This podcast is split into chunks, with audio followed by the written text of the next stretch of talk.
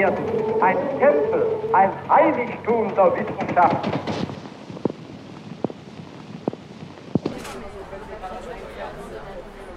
Also es ist halt eigentlich nur ein Klotz. Ja, das, das, das ist gut. Ja, Klotz. Das beschreibt es gut. Der Albertus Magnus Platz in Köln. Es ist halt wirklich sehr, ja, wenn man es sagen will, blockig. Also es ist halt wirklich so eine typische Stein- und Stahlkonstruktion. Die Universität ist ein homogener Riegel mit einem massiven schwarzen Portikus in der Mitte. Rechts und links davon jeweils endlose Fensterreihen. Im obersten Stockwerk hochgestreckte Fenster. Also es hat halt so ein bisschen was äh, hier, ich bin das erste Haus am Platz und mir hat kein anderes Haus was zu sagen. Trotz der sachlichen Formen jagt mir das Hauptgebäude der Universität immer wieder Ehrfurcht ein, wenn ich davor stehe. Warum baut jemand nur eine so monumentale Universität? Also es erinnert mich eher so an Bauten, die so kurz vor dem Nationalsozialismus entstanden sind, eher in die Richtung. Ein Hort deutscher Kultur und deutscher Wissenschaft. Während ich hier studiert habe, habe ich mich immer wieder gefragt, ob diese Architektur vielleicht etwas mit dem Niedergang der Weimarer Republik zu tun haben könnte oder ob ich mir das vielleicht nur einbilde. Es ist zwar modern, aber es hat auch eine gewisse Form der Herrschaftsmonumentalität, wie wir sie an verschiedenen Parteigebäuden dann ja schließlich auch erkennen können. Aber welche architektonischen und politischen Ideen stehen nun wirklich hinter dem Hauptgebäude? Also da ist die Grenzziehung ja auch nicht so ganz einfach.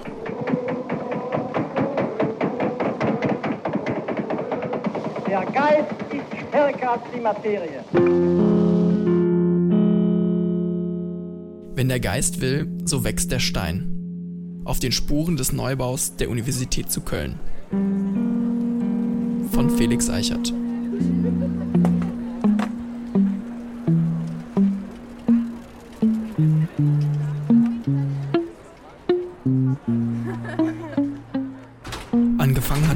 Beim Stöbern im Katalog des Deutschen Rundfunkarchivs. Eigentlich war ich auf der Suche nach der frühen Radiokunst aus den 1920ern. Aber dann fand ich eine alte Radioreportage, die neue Erkenntnisse über das Hauptgebäude versprach.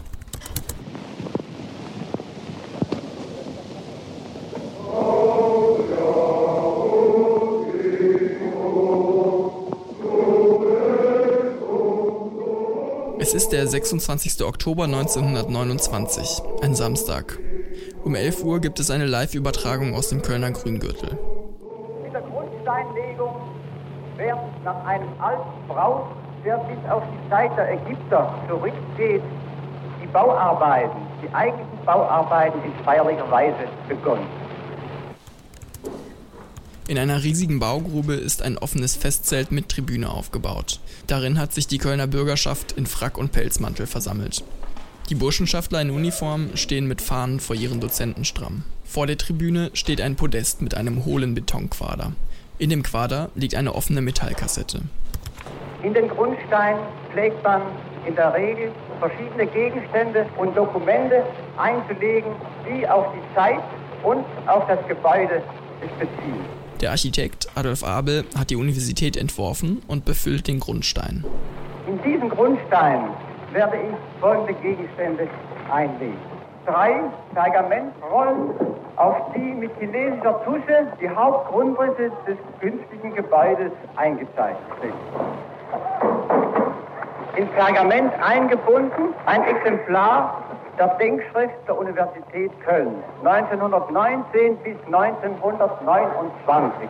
In einer Pergamentmappe mit Seide gefüttert sind die Sonderdrucke enthalten von den Zeitungsberichten über die Stadtverordnetensitzung, die den Neubau der Universität genehmigt hat. Grundsteine sind so etwas wie Zeitkapseln, die der Nachwelt etwas über die Bauherren und ihre Zeit verraten sollen. Mein Name ist Habo Knoch, ich bin Professor für Neuere und Neueste Geschichte am Historischen Institut der Universität. Die Grundsteinlegung findet ja wenige Tage vor dem Börsencrash in New York statt. Zu einem Zeitpunkt, als man auch in der Weimarer Republik in Deutschland äh, das Ausmaß der Krise, das sich dann entwickeln wird, noch gar nicht vorhersehen kann. Ein Lederbeutel enthalten sämtliche Münzarten, die augenblicklich im Verkehr sind. Ferner die goldene Dombaumünze in einem besonderen Etui. Als letztes Dokument kommt die eigentliche Grundsteinlegungsurkunde, ebenfalls mit chinesischer Tusche auf Pergament geschrieben, mit goldenem Anfangsbuchstaben und in rot hervorgehobenen Namen. All diese Gegenstände werden in der Metallkassette eingeschlossen und dann in der Höhlung des Grundsteines luftdicht aufbewahrt werden.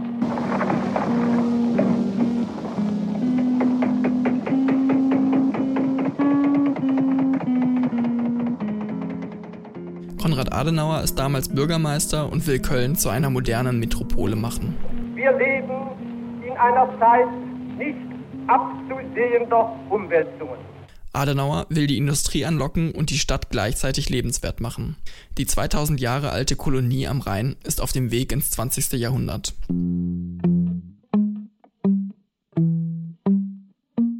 Technische Erfolge und Fortschritte verändern das gesamte Weltbild, überstürzen und überfluten den Menschen mit ständig wechselnden Eindrücken und Erregungen. Dafür lässt er sich vom Stadtplaner Fritz Schumacher einen Entwicklungsplan machen. Und doch wächst der menschliche Geist nur in der Sammlung und Vertiefung. Der Grüngürtel ist dann eben auch eine Idee von Adenauer und Schumacher und Adenauer möchte mit diesem Grüngürtel verschiedene Interessen bedienen. Ohne Sammlung und Vertiefung kein wirklicher, kein beglückender Fortschritt. Das ist zum Beispiel einmal wirklich eine Grünfläche innerhalb der Stadt zu schaffen, die aber auch Möglichkeit zum Spiel gibt, zum Sport, mehr Grün, mehr Luft, mehr Licht, so wie er das geschrieben hat, auch in den 20er Jahren in seinen Veröffentlichungen.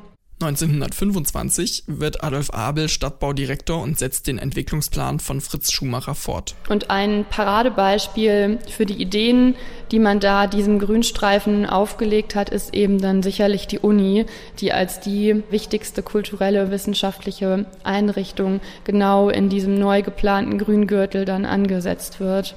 Mühe das Haus, das wir nun errichten. Eine Stätte ernster Sammlung und Vertiefung. Eine Stätte wahrer Weisheit und wahren Fortschritts werden.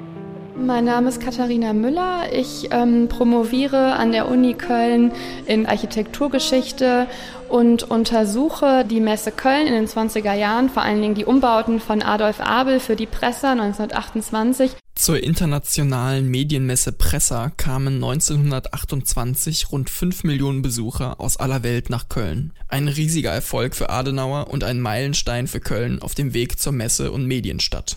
Und insofern ist diese Grundsteinlegung noch von einem sehr großen einerseits Optimismus getragen, die sich aus dem Erfolg der Universität speist. Man braucht diesen Neubau, weil das erste Gebäude, in das man gezogen ist, die ehemalige Handelshochschule schlichtweg nicht ausreicht. Es sind viel zu viele Studenten da. In einer Zeit schwerer wirtschaftlicher Krisen, in der überall die Bautätigkeit wegen Mangels an Mitteln eingeschränkt werden muss, beginnt man in Köln wagemutig mit einem großartigen Neubau, der die Universität aus unerträglicher Enge befreit und sie einbettet in den unvergleichlichen Grüngürtel dieser herrlichen Stadt.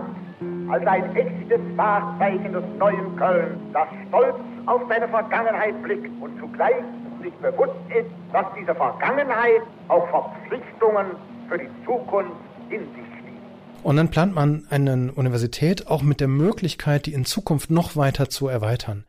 Der ursprüngliche Entwurf von Adolf Abel muss nämlich etwas abgespeckt werden, weil das Geld nicht reicht. Zwei winkelförmige Seitenflügel und ein zusätzlicher Magazinturm werden wieder aus dem Entwurf gestrichen, können aber später angebaut werden.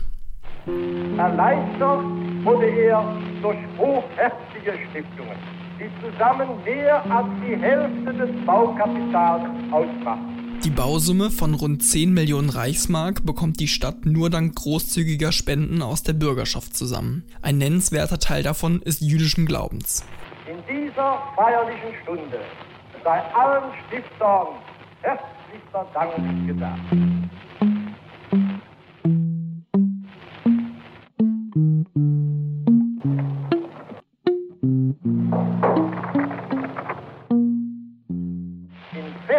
Weise legen wir heute den Grundstein zum Neubau der Universität. Wir tun es getragen von dem gleichen Gefühl, das uns zur Neugründung getrieben hat, getragen von der Überzeugung, unserer Stadt und ihrer Bürgerschaft zu dienen, dem Vaterlande. Beim Abhören der Aufnahme bin ich dann doch etwas stutzig geworden über die Absichten, die Adenauer mit dem Neubau verfolgt.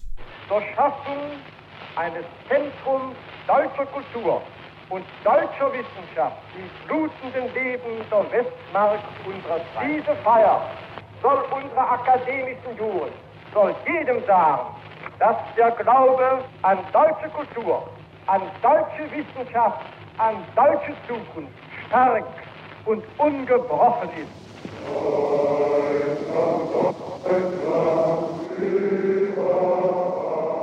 Die Grundsteinlegung wird als nationales Ereignis inszeniert. Es gibt Besuch aus Berlin, alle Redner betonen die Bedeutung der Universität für das Vaterland und die Burschenschaftler singen natürlich die Nationalhymne in der damaligen Fassung.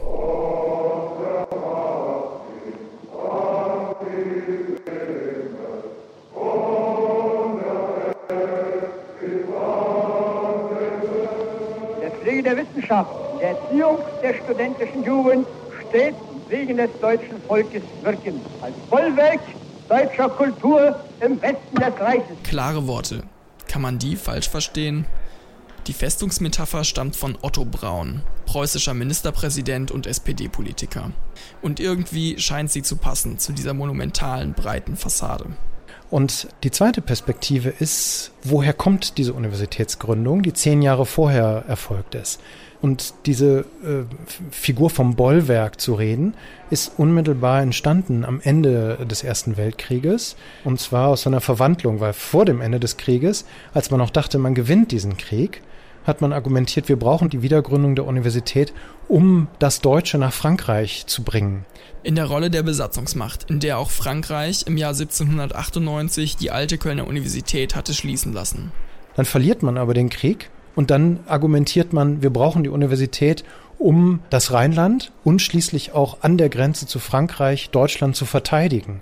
Davor, dass Deutschland nicht äh, von Frankreich überlaufen wird, von kulturell überlaufen wird. Es ist also beides. Einerseits der Optimismus heraus aus einer Republik, die äh, auch ein anderes Gepräge angenommen hat, äh, als der autoritäre Obrigkeitsstaat und auf der anderen Seite bleibt dieses Bild gerade im Rheinland lange verhaftet. Man hat hier etwas auch als Gegenstück äh, zu Frankreich. Die Reden von der Grundsteinlegung 1929 verraten also schon mal eine ganz grundsätzliche Tatsache.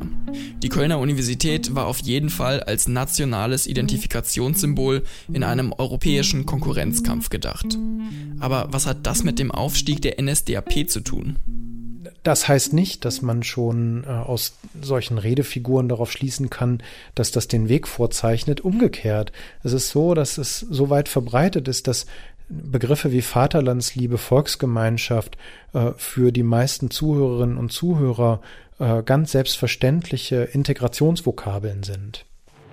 Möge es gleichzeitig sein, eine Brücke, die hinführt zur Wissenschaft und Kultur unserer Nachbarvölker. Und Adenauer ist natürlich auch in seiner Rhetorik und auch, glaube ich, in seiner politischen Vorstellung hybride und auch geschickt, letztlich das so zu kommunizieren. Mit dieser Idee der Brücke, heute würde man auch vielleicht sagen, oder nach 45 Versöhnung, spricht er natürlich auch eine andere Schicht der Bevölkerung mit an, die sagt, wir können uns hier nicht nationalistisch verschanzen. Eine Konsequenz des Krieges muss genau das sein. Wir müssen uns öffnen und Wissenschaft ist das Instrument, um sich zu öffnen. Wir können das nicht nur als Logik, in der Logik des Kampfes, sondern wir müssen das auch in der Logik von äh, gemeinsamer europäischer Kultur sehen. Und da war Adenauer sicherlich auch ein wichtiger Protagonist. Wenn der Geist will, so wächst der Stein möge der hier heute gelegt in den schweren Grund dieser Notzeit gewürdigt werden, ein dienender, aber ein Eckstein zu sein im Gottesplan dichterer Volk und Völker. Es ist aber schon nicht bei Adenauer, aber bei vielen anderen zu der Zeit. Es ist schon eine Vorausschau auf das, was kommt. dass man letztlich äh, auch äh, immer nationalistischer argumentiert. Und das wird natürlich durch die äh, Krise der frühen 30er Jahre äh, auch nochmal bestärkt. Hinter der Kölner Universität stehen also beim Beginn des Neubaus mehrere politische Ideen. Einerseits aus dem Zeitgeist heraus der Nationalismus, die Universität als Bewahrerin der deutschen Identität gegenüber den Besatzungsmächten. Veritatis, Kolonie, Patrie. Andererseits aber auch die Völkerverständigung, die Universität als Instrument des Austauschs und des Friedens. Zu Deutschlands Ehre und der Menschheit Segen. Aber sind diese Ideen auch in die Architektur eingeflossen? Ja, ich bin mir nicht so sicher, ob man jetzt Architektur und die Ansprachen zur Grundsteinlegung so einfach über einen Kamm scheren kann. Um das Hauptgebäude richtig zu verstehen, muss ich mir dessen Gestaltung genau anschauen.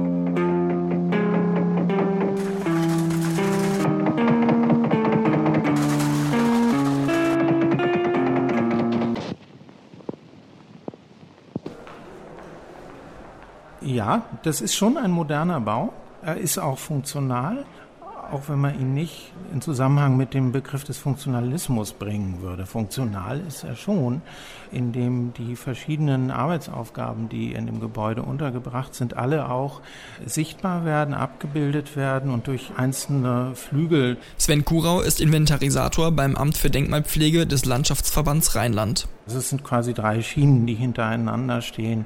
Im vorderen zur Straße gesehen eben die Verwaltung des Gebäudes. Dann in so einer Art Brückenbauten sind die Vorlesungssäle untergebracht und dann eben zur Parkseite, die ja dann eben keine Rückseite ist, sondern eine zweite Fassade, sind die Institute untergebracht. Jedes ihren eigenen Körper hat. Im Grundriss erinnert die Universität an ein Organigramm, das sich immer weiter verästelt und verzweigt von einem blockartigen Verwaltungsriegel über die drei Vorlesungsbauten zu den sechs Institutspavillons an der Gartenfassade. Insofern bringt das Gebäude sehr, sehr klar die verschiedenen Funktionen des universitären Betriebs zum Ausdruck. Es tut es aber eben halt mit einer baukünstlerischen, eher traditionellen Vorstellung. Das heißt, wir haben eben richtig gehend einen Bauschmuck. Das heißt, das Gebäude ist zum Beispiel nicht einfach verputzt, sondern überall da, wo es einsichtig ist von der Straße und vom Park, ist es mit einer Tuffsteinhaut belegt. Das will also sagen, wir sind ein öffentliches Gebäude und deswegen gehört es mit einem Stein verkleidet. Dann haben wir zum Beispiel überall hochformatige Fenster, die schon letztendlich aus so etwas wie dem Schlossbau kommen und einem da auch irgendwie dran erinnern lassen, wenn man dieses Gebäude sieht. Die Fenster nutzt Abel auch, um die Fassade in einzelne Geschosse zu gliedern und gegeneinander abzuheben. Das Hauptgeschoss als Sockel des Gebäudes zeichnet sich durch mehr Plastizität aus. Die Fenster liegen hier von der Fassade zurückversetzt und haben eine dunkle Natursteineinfassung, wodurch hier etwas mehr Schatten durch die Schatten der Fensternischen eben mehr Kontrast im Gebäude erzeugt wird, sodass visuell ein Sockel entsteht. Daniel Bogart ist Architekturhistoriker an der Universität zu Köln. Darüber liegen alle Fenster in der Fassadenebene. Das heißt, sie sind bündig zur Natursteinoberfläche eingepasst, sodass eben auch hier kein Schatten in den Fensternischen zu verzeichnen ist. Im vierten Stockwerk, dem ursprünglichen Magazingeschoss der Universitätsbibliothek, werden die Fenster wesentlich breiter und höher und sind als Raster geteilt, nicht mehr als Fensterkreuz. Und durch eben das Reduzieren von Wandfläche hebt sich dann dieser obere Kranz mit diesen hohen Fenstern noch einmal vom Rest des Gebäudes ab.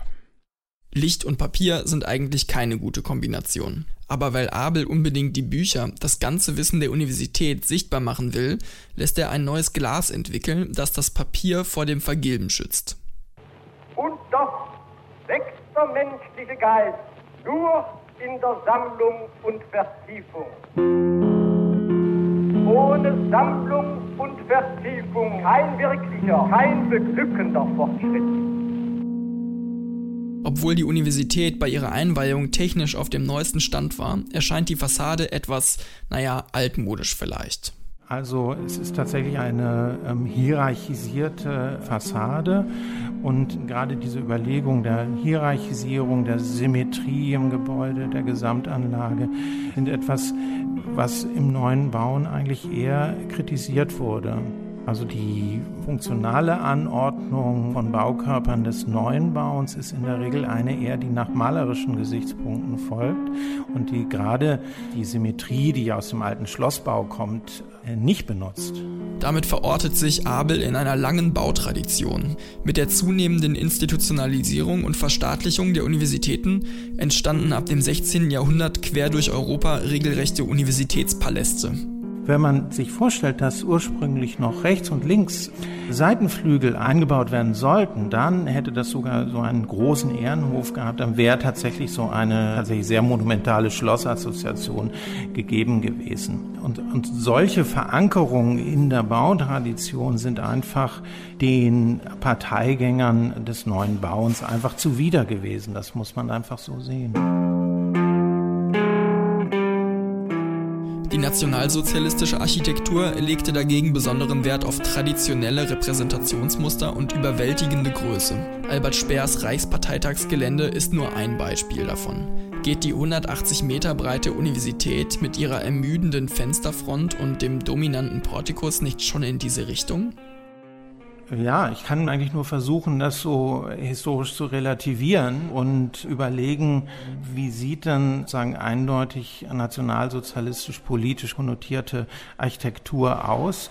Und die hätte an so einer Stelle mit viel viel stärkeren Anleihen tatsächlich am Klassizismus gearbeitet. Dafür ist dieser Bau eben doch sehr viel reduzierter und in Teilen ja auch sehr fein gearbeitet. Wenn man zum Beispiel die großen Fenster im obersten Geschoss sieht, die einfach nur ein Stück breit aus der Fassade herausgerückt sind.